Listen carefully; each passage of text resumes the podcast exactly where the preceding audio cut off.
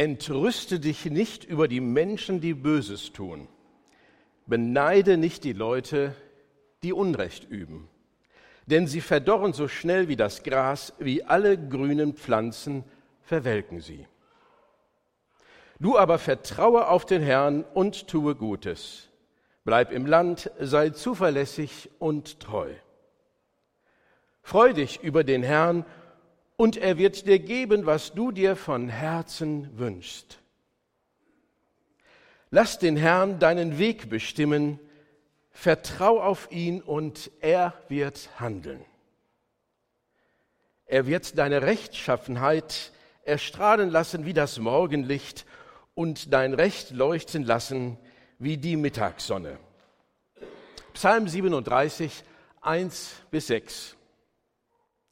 Vor wenigen Wochen hatten wir hier in Ostfriesland ein sportliches Großereignis, den sogenannten Ossilob.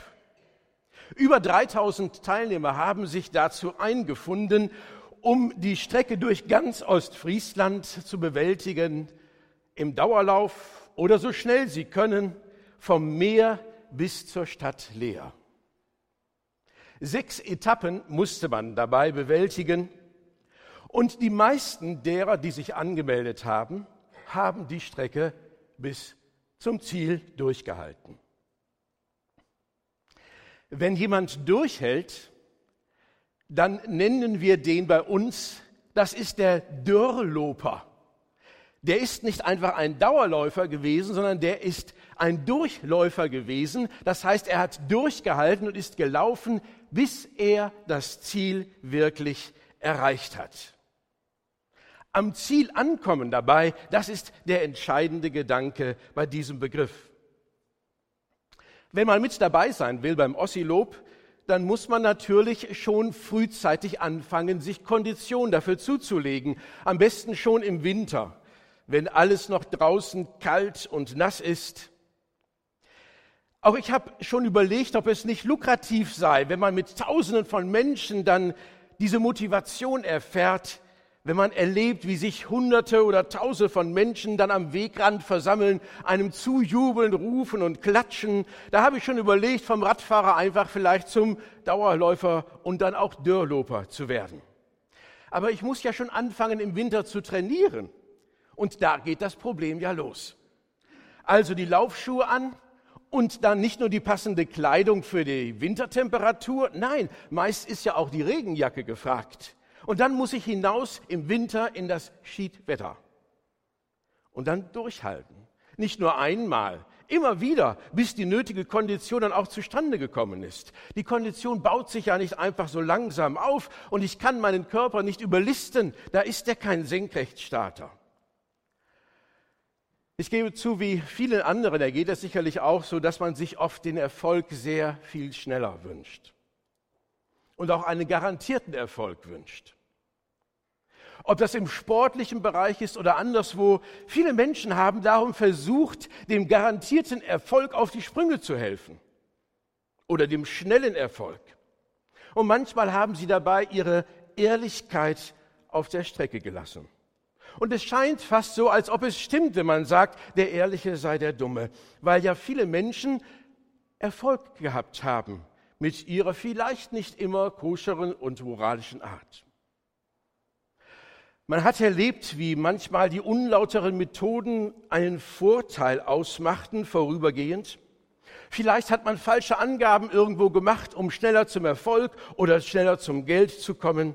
Man ist vielleicht rücksichtslos geworden gegenüber anderen Menschen oder vielleicht sogar hat psychische Gewalt ausgeübt. Und dann sagt jetzt dieses Bibelwort von David im Psalm 37, Entrüste dich nicht über die Menschen, die Böses tun. Beneide nicht die Leute, die Unrecht üben. Denn sie verdorren so schnell wie das Gras, wie alle grünen Pflanzen, verwelken sie. Neid, das weiß man, ist generell nicht von Vorteil. Es raubt uns unsere eigene Zufriedenheit. Und wenn ich noch neidisch bin auf Unrecht, das macht ja erst recht wenig Sinn und auf zweifelhaften Erfolg stolz zu sein, das ist es doch wohl auch nicht.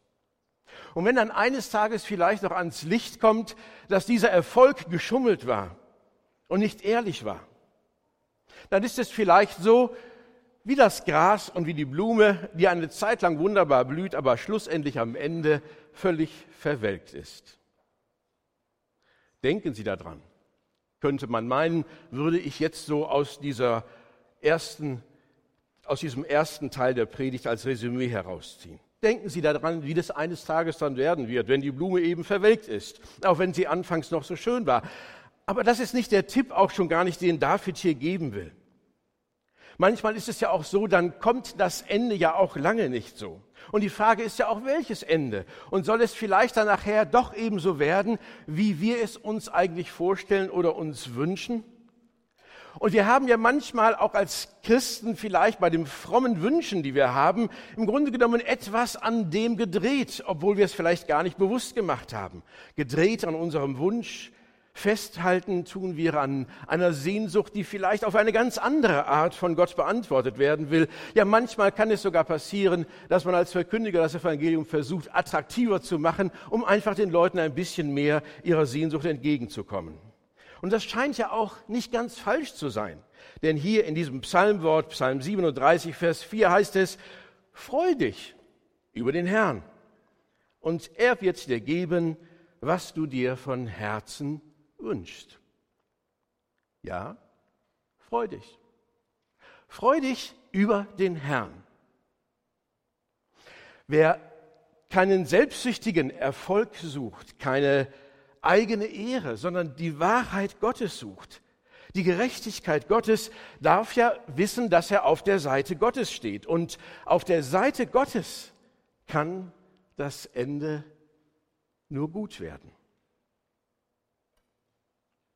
Und darum kann man auch sagen, wie der Psalmist, tu Gutes, bleib im Lande, sei treu und zuverlässig. Vielleicht empfinden Sie das, wenn Sie das jetzt so hören, als so ein bisschen ein Anfeuerungsruf, eine Taktik, eine Hinhaltetaktik. Ein Aufruf, wenn man die Motivation verloren hat, einfach wieder neu durchzustarten. Aber ist es das eigentlich gar nicht? Gott ist nicht einfach taktisch. Es ist vielmehr ein indirekter Hinweis auf das, was wirklich die einzige Alternative ist, was Sinn macht. Das Einzige, was Sinn macht, wenn man mit dem lebt, der in dieser Welt gegenwärtig ist und gesagt hat, mir ist gegeben alle Gewalt im Himmel und auf Erden. Warum sollte man eigentlich aufhören, Gutes zu tun, wenn es absolut lohnend und auch sicher ist, dass man das Ziel erreicht? Warum sollte man dann aufhören? Natürlich, ein Durloper zu sein, das heißt ja, nicht nur bei der ersten und bei der zweiten Etappe dabei zu sein, sondern eben bis hin zum Ziel. Und viele wissen, die schwer zu tragen haben in ihrem Leben, die Länge trägt ja oft die Last. Und es gibt viele Menschen, die bereit sind, in ihrem Leben wirklich zu investieren und immer und immer wieder neu sich die Motivation, sagen wir es mal, aus den Rippen zu schneiden. Viele sind bereit zu investieren, zu geben, durchzuhalten trotz Widerständen. Sie sind vielleicht sogar inzwischen fast wie Kämpfertypen geworden, die einfach nicht aufgeben wollen. Doch auch beim Stärksten kann es eben passieren, dass irgendwann die Zweifel, ob wir jemals am Ziel ankommen, die Motivation töten kann. Könnte man doch schon vorab wissen, du erreichst das Ziel und wirst sicher ein Dörrloper sein. Unter vielen Christen und in vielen Kirchen wird dieses Vaterunser gebetet, das Gebet, das Jesus seinen Anhängern gelehrt hat. Im Vaterunser heißt es ja, dein Wille geschehe. Aber was ist das? Was kommt als Wille Gottes vielleicht auf einen zu? Und haben wir es dann vielleicht wirklich so gemeint, wie wir es auch gesprochen haben? Oder ist es uns vielleicht nicht doch lieber mehr an unserem Recht und Image gelegen als an der Wahrheit Gottes? Und vielleicht ist es doch manchmal so, dass ja, wir möchten doch gerne gut dastehen. Und vielleicht möchten wir groß rauskommen, obwohl Gott dann ganz klein bleibt. Und vielleicht muss es manchmal umgekehrt sein, dass wir nicht so groß rauskommen, damit Gott am Ende wirklich sich als der Handelnde erweist. In der Regel ist der Wille Gottes ja nicht verhandelbar. Die Bibel lehrt uns, er ist das Gute, das Vollkommene, das Wohlgefällige und man müsste sagen, braucht gar nicht verhandelt zu werden. Und es ist interessant, dass der, der diesen Psalm schrieb, David, in seinem Leben ja ideale Gelegenheiten hatte, den, der ihn immer wieder verfolgte und nach dem Leben trachtete, bei besten Gelegenheiten einfach um die Ecke zu bringen, also zu töten. Aber aus Respekt vor dem Willen Gottes und vor der Berufung Gottes hat er es nicht getan. Sein Rat, der sicherlich in extremen Situationen besonders gilt, ist, lass den Herrn deinen Weg bestimmen. Vertrau auf ihn und er wird handeln. Wenn Sie so ein erstes Resümee für sich aus diesen Worten des Psalmisten ziehen, würden, wir, würden Sie sagen, ja, ich glaube, ich muss wieder einfach mehr Gott vertrauen. Aber machen Sie es nicht zu vorschnell. Was ist nämlich, wenn das Vertrauen wieder schwach wird? Und was ist, wenn das Vertrauen sowieso ohnehin generell ein sehr geringes Vertrauen ist? Wenn die Eisdecke unseres Vertrauens so dünn ist, dass es bei jeder kleinen Belastung wieder einbricht, dann ist doch der Misserfolg vorprogrammiert. Und dann ist das Ergebnis unserer Bemühungen ja eigentlich zum Scheitern verurteilt. Und Sie haben sich abhängig gemacht von ihrem Vertrauen, von ihrer Kraft des Vertrauens und würden sagen, in der Relation, wie mein Vertrauen ist, so wird auch das Ende sein. Aber dann würden wir eigentlich nach den Worten Jesu im Grunde genommen das Ziel wohl kaum erreichen und niemals ein Dörrloper werden, weil Jesus ja den Jüngern glattweg unterstellt hat, ihr habt ja nicht mal den Glauben von der Größe eines Senfkorns. Denn wenn ihr den hättet, sagt er, dann könntet ihr Berge versetzen. Haben Sie schon mal einen Berg versetzt? Ein Senfkorn großer Glaube würde genügen. Aber machen Sie sich nicht von Ihrem Glauben abhängig. Denn dieser Glaube wird früher oder später immer wieder zu klein sein. Und das Ergebnis, das Resultat, der Erfolg ist gar nicht abhängig von unserem Glauben, sondern in letzter Instanz vom Handeln Gottes. Und das ist die entscheidende Wende in der Perspektive, vor allen Dingen, die uns dieser Abschnitt aus Psalm 37 zeigen will. Denn am Ende von diesem Vers 5 heißt es, er wird handeln. Nicht unser Glaube, sondern Gott. Gottes Handeln ist das, was zielführend ist. Erst recht, wenn es darum geht, das Böse zu überwinden. Natürlich ist es wichtig, dass wir im Vertrauen auf Gott sagen, wir machen das.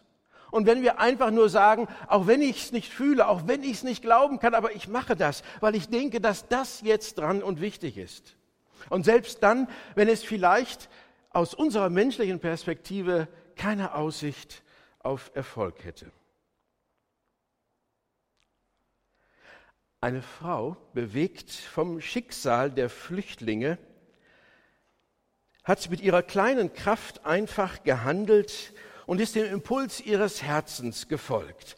Und was sie gemacht hat und was Gott damit gemacht hat, das berichtet sie uns jetzt selbst.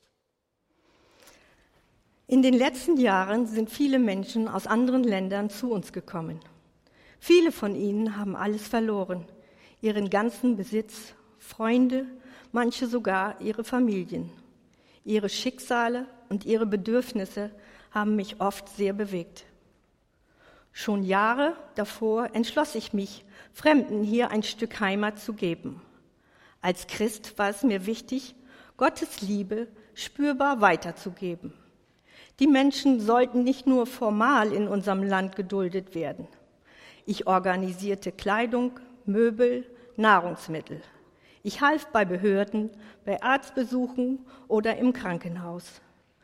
Vor der großen Flüchtlingswelle kamen bereits viele Menschen aus dem Katastrophengebiet von Somalia. Doch niemand konnte ihre Sprache. Am Ende eines Krankenaufenthaltes erklärte eine Krankenschwester einem Somalier die Weiterbehandlung auf Deutsch. Aber natürlich verstand der Patient nichts.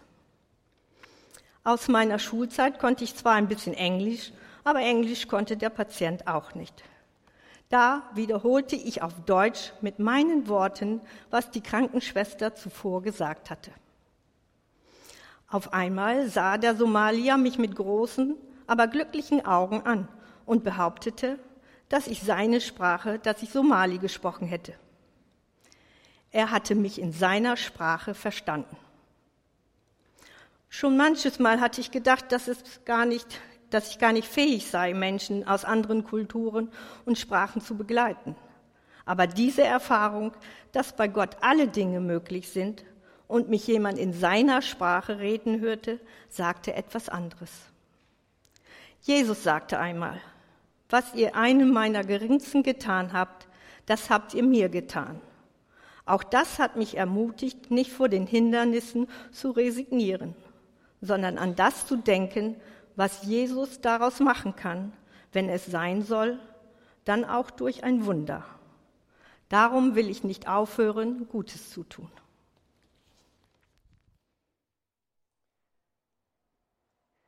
Nicht aufhören, Gutes zu tun, weil Gott handeln wird. Er wird handeln. Wie auch immer. Oft wissen wir gar nicht wie im Voraus. Aber Gott bleibt nicht untätig und darum geht auch unser Bemühen nicht verloren. Nichts, gar nichts, was wir mit Gott tun, ist sinnlos. Darum dürfen wir aufhören zu resignieren nur weil wir uns vielleicht ohnmächtig fühlen.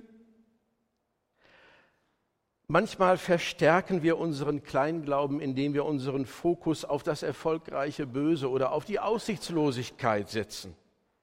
Aber mit einem falschen Fokus haben schon viele Menschen resigniert, bevor sie überhaupt angefangen haben. Wer will euch Böses tun, wenn ihr euch mit ganzer Kraft für das Gute einsetzt? So sagte es der Apostel Petrus im Neuen Testament als eine Ermutigung für die Christen, notfalls auch gegen den Strom zu schwimmen. Für Gott Gutes zu tun und gleichzeitig zu zweifeln, dass es am Ende durch Gottes Handeln gut wird, ist eigentlich so unmöglich oder so widersprüchlich wie das Laufen in zwei Richtungen gleichzeitig.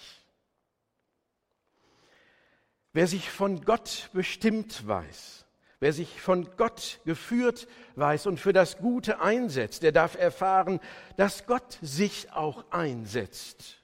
Eventuell nicht nur durch uns, sondern auch für uns. Er lässt die Rechtschaffenheit spürbar werden wie die Morgensonne oder wie die Mittagssonne, deren Strahlen besonders wärmen. Er, Gott, wird handeln. Er wird es gut ausrichten.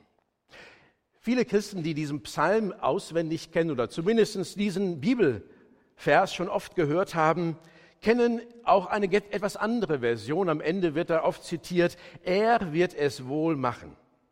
So ist es häufig in den Ohren und in den Köpfen und vielleicht auch auf den Kanzeln und den Kirchen verlesen worden. Das heißt also nichts anderes als, das Ende wird gut.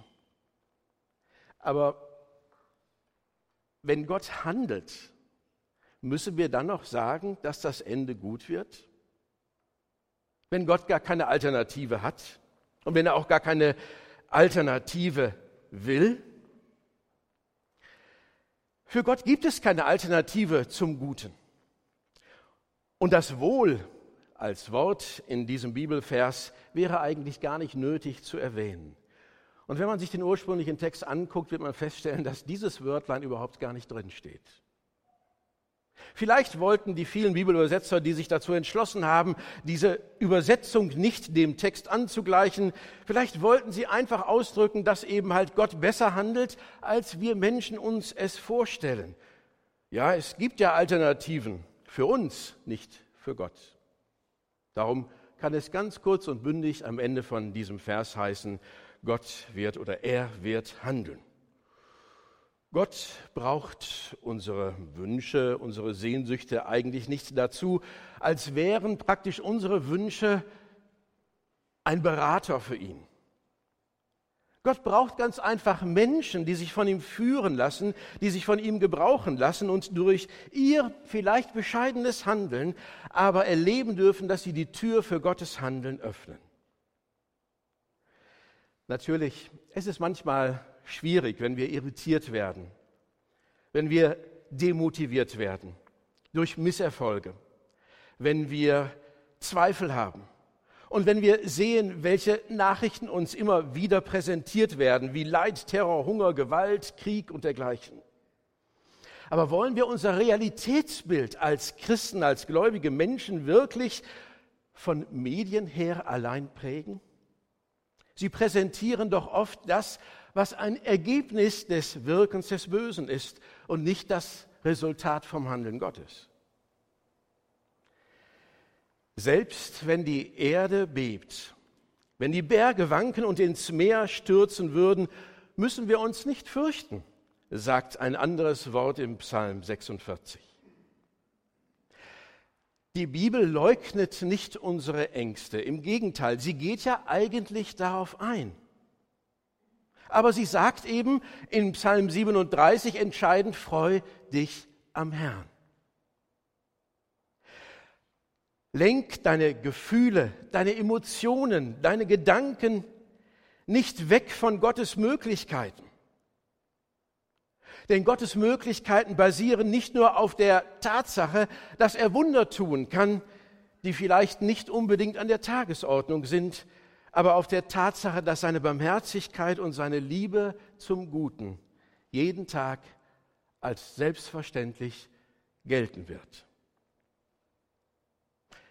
Warum sollte dann das Gute, das Gott schenkt, auf der Strecke bleiben?